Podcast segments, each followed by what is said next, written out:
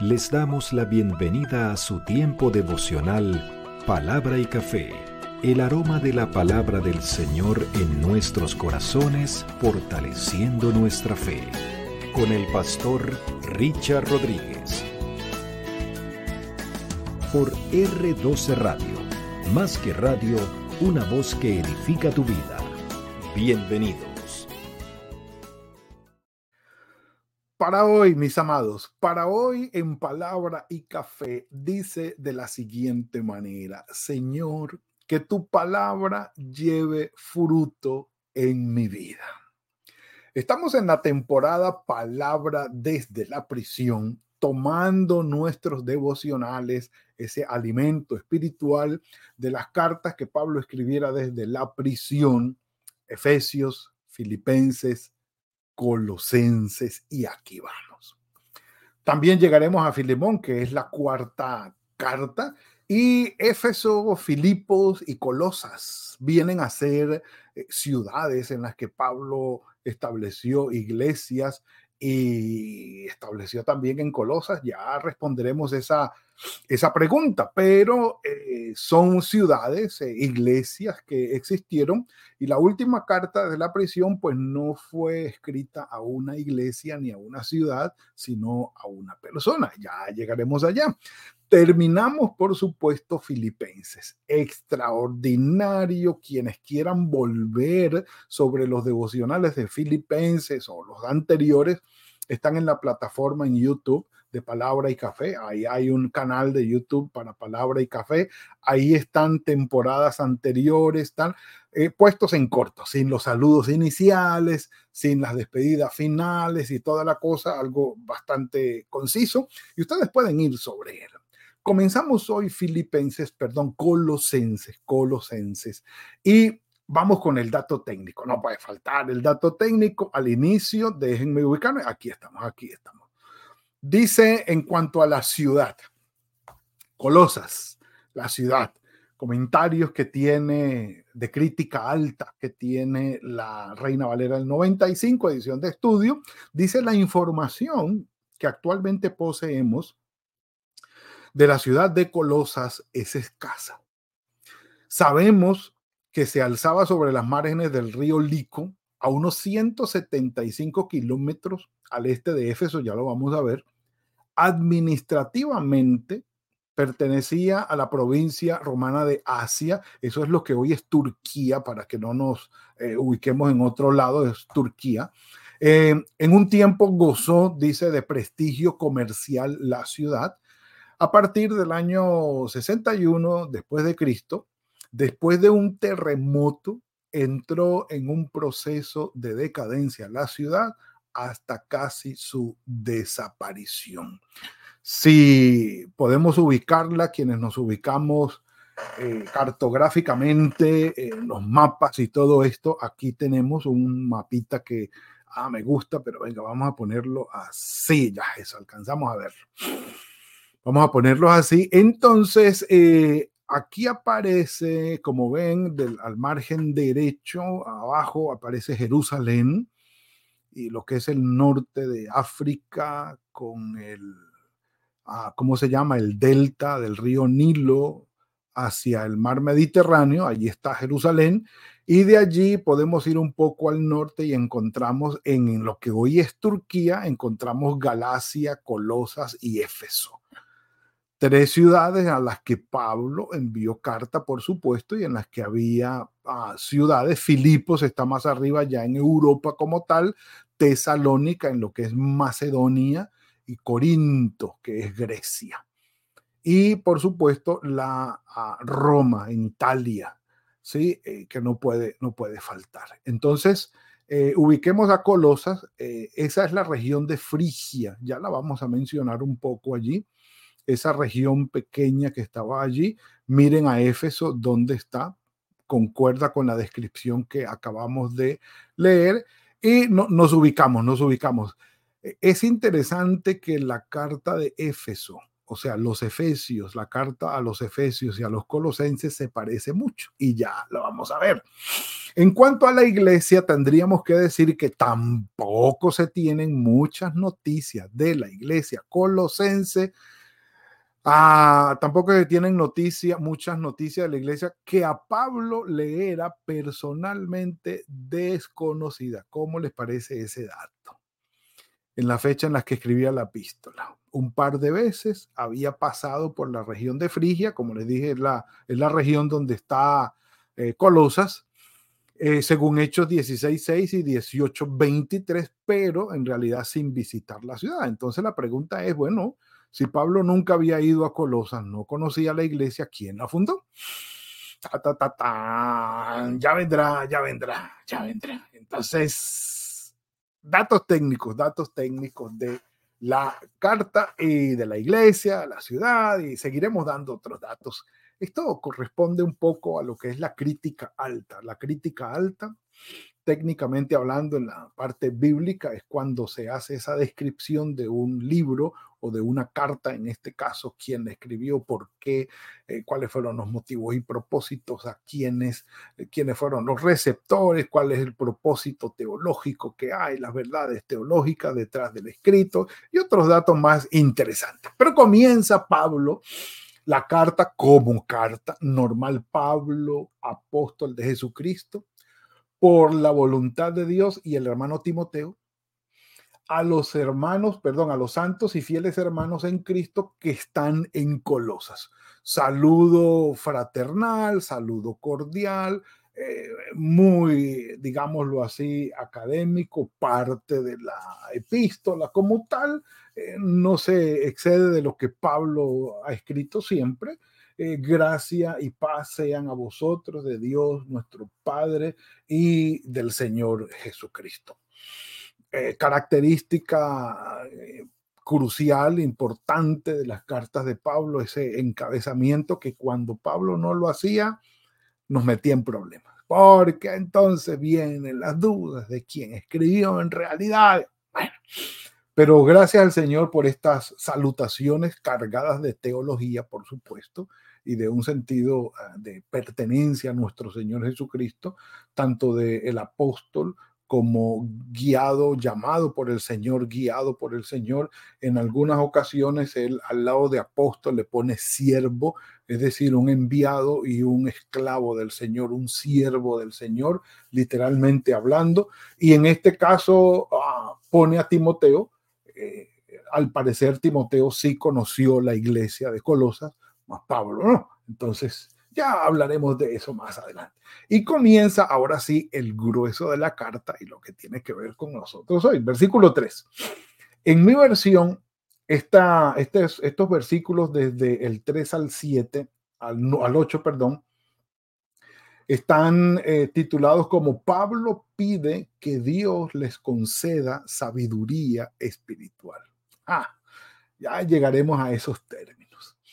Dice, siempre que oramos por vosotros, y al parecer Pablo incluye los compañeros de prisión, es decir, gente que a, Pablo lo acompañaba allí en la prisión voluntariamente, y ya vamos a ver de quiénes eran. Estando allí en la cárcel, había personas que lo acompañaban y, y sí, estaban con él, y dicen, dicen que algunos de ellos hasta voluntariamente se quedaban allí como si estuvieran presos, pero no para acompañar al apóstol. Pero ya, ya llegaremos a ese punto. Siempre que oramos por vosotros, eh, Pablo no se incluye, y resalto esto muy importante, eh, no está él solo en esta, en esta misión. Eh, hay otros más. Damos gracias a Dios Padre de nuestro Señor Jesucristo, pues hemos oído de vuestra fe en Cristo Jesús y del amor que tenéis a todos los santos a causa de la esperanza que os está guardada en los cielos. Las tres virtudes teologales, virtudes que Dios pone en nosotros, que son regalo del Señor para nosotros, las expone Pablo de entrada. La fe, el amor y la esperanza, o como las pone en Corintios, la fe, la esperanza y el amor. Y dicho por Pablo a los, a los colosenses, perdón, a los corintios, el más importante de todos ellos es el amor. Porque si hablo en lengua, si hago milagros, si ayudo, si doy bendiciones por aquí, bendiciones por allá, si tengo la mejor doctrina del mundo, pero no tengo amor, de nada sirve. Un café por eso. Ay, Señor. Mm. Exacto. Entonces Pablo dice, si aún entregara mi cuerpo para ser quemado, pero no tengo amor, de nada me sirve, de nada me sirve. Entonces, las tres virtudes teologales que propone Pablo aquí estaban en los colosenses. Y es interesante que Pablo recibe todo esto por testimonio. ¿De quién? es que no les puedo decir porque ya les contesto la pregunta que dejamos allí. ¿Quién fundó entonces la iglesia ah, de Colosas? Bueno, ya lo vamos a responder aquí, no hay lío por eso. Entonces, eh, Pablo da fe, evidencia de que los colosenses eran eh, testimonio de estas tres virtudes teologales la fe, la esperanza y el amor. Eh, tres virtudes que a nosotros cultivarlas definitivamente estamos conectados con el Señor. Eh, importante considerar eso. De esta esperanza, versículo 5, segunda parte, de esta esperanza ya habéis oído por la palabra verdadera del Evangelio, que ha llegado hasta vosotros. O sea, aquí Pablo está diciendo, no fui yo el que se las llevé, pero ha llegado hasta vosotros esta palabra verdadera del Evangelio, ha llegado hasta vosotros, así como a todo el mundo, y lleva fruto. Maravilloso. Y crece también en vosotros desde el día que oíste y conociste la gracia de Dios en verdad. Así lo aprendieron ustedes de quién. Ay, de Epáfras, nuestro consiervo amado, que es un fiel ministro de Cristo para vosotros, quien también nos ha declarado vuestro amor en el Espíritu. Y sí, para decir esto tendríamos que recordar lo que acabamos de leer aquí eh, no se tenían muchas noticias de la iglesia colosense. Pablo no, no sabía esto, él no había pasado por allí. Pero entonces a la pregunta, ¿quién fundó la, la iglesia de Colosas? Tendremos que responder que fue Epáfras. Eh, Epáfras es el mismo Epafrodito. Bueno, eh, es la contracción del nombre Epafrodito, pero no es el mismo no es el mismo. Definitivamente, eh, este Epáfras que aparece aquí es otro personaje, según los estudiosos bíblicos que han establecido las diferencias y ya vendrán datos de Epáfras, que fue nuestro consiervo amado, un fiel ministro de Cristo para vosotros, quien también nos ha declarado vuestro amor en el Espíritu. Pablo no estuvo en Colosenses y ah, en el capítulo 2, el versículo 1 eh, de, Colos, de Colosenses, perdón, eh, dice, quiero pues que sepáis también cuán grande lucha tengo por vosotros, por los que están en la Odisea y por los que nunca han visto mi rostro. Pablo entonces eh, presenta a Epafras como el fundador, el pastor de Colosas, el que está, el líder que está a cargo de esto y el que le trae toda esta información a Pablo como tal y Pablo les escribe a los hermanos. Por testimonio de Epafras podemos decir esto de todos ustedes. Y es interesante, número uno, las tres virtudes teologales presentes en los colosenses son testimonios de la fe, la esperanza y el amor.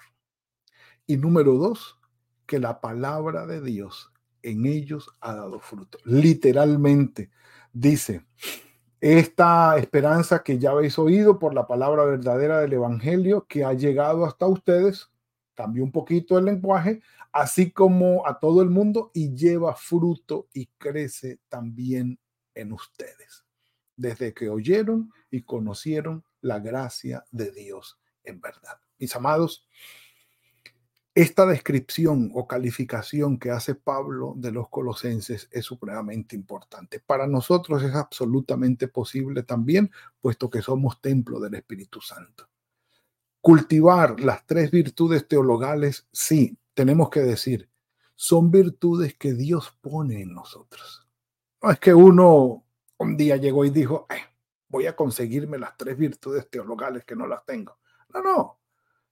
Todo ser humano tiene acceso a la fe, la esperanza y el amor, porque son virtudes que Dios pone allí. Pero el ser humano tiene que hacer uso de su responsabilidad personal y su capacidad de decisión personal para andar sobre estas virtudes, para cultivar estas virtudes. Las podemos tener, pero las podemos rechazar. Las podemos las tenemos, pero podemos no usarlas. El amor de Dios sí está al alcance de nosotros, pero podemos rechazarlo. Esa es la capacidad de decisión que tiene el ser humano, de raciocinio y de poder decidir sobre esto. Los colosenses eran ejemplo de cómo estas tres virtudes teologales estaban en ellos y podían cultivarlas. Y las habían cultivado y eran testimonio de ello. Así que nos disponemos en las manos del Señor para eso, sí. Viene del Señor, sí, pero es importante nuestra voluntad al hacer esto, el tomar decisiones de acuerdo con, porque el ser humano también puede tomar decisiones totalmente en sentido contrario. Y, lamentablemente muchos caminan más por allí que lo otro. Y la otra parte es que la palabra del Señor lleve fruto lleve fruto es sí, no vuelve vacía, queda en nosotros como una semilla que germine y en el momento en que empecemos a ver que la palabra de Dios causa en nosotros unos extraordinarios resultados, nos metamos con toda nuestra mente, con todo nuestro corazón, con todas nuestras fuerzas, con toda nuestra alma y digamos, Señor, yo quiero caminar por aquí. Quiero que la palabra tuya se haga vida en mí y de fruto. Sí, yo quiero, por ejemplo, tener lo que hemos dicho, un corazón manso y humilde delante de ti, oh Señor, como, como lo ha dicho eh, el evangelista Mateo en palabras de nuestro Señor Jesucristo en el capítulo 11.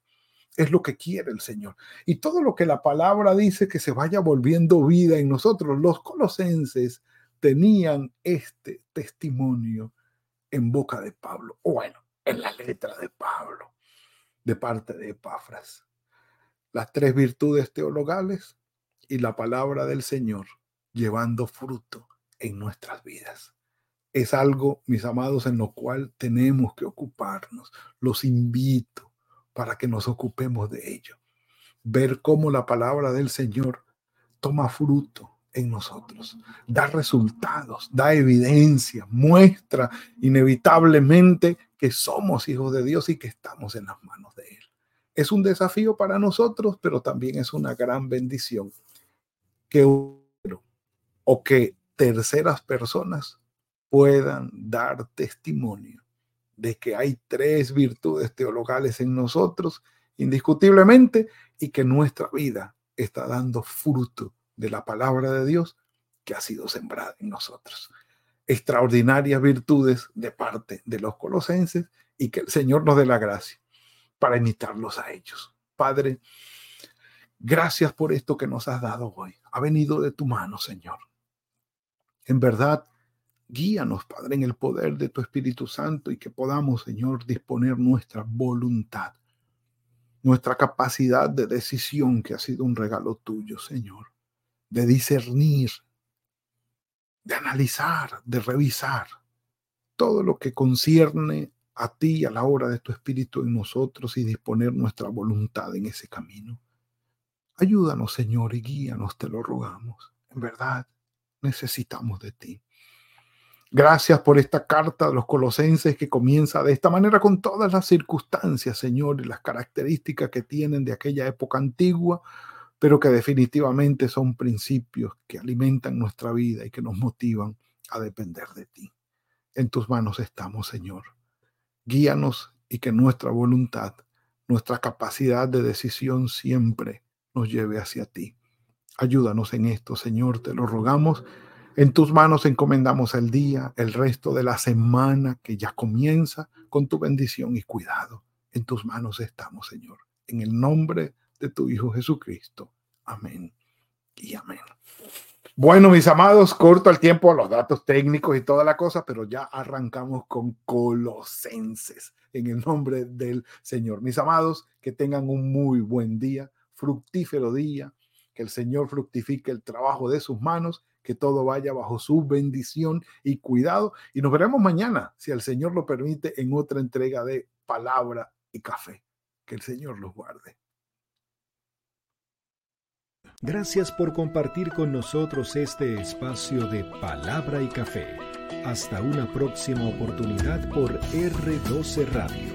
Más que radio, una voz que edifica tu vida. Que Dios les bendiga.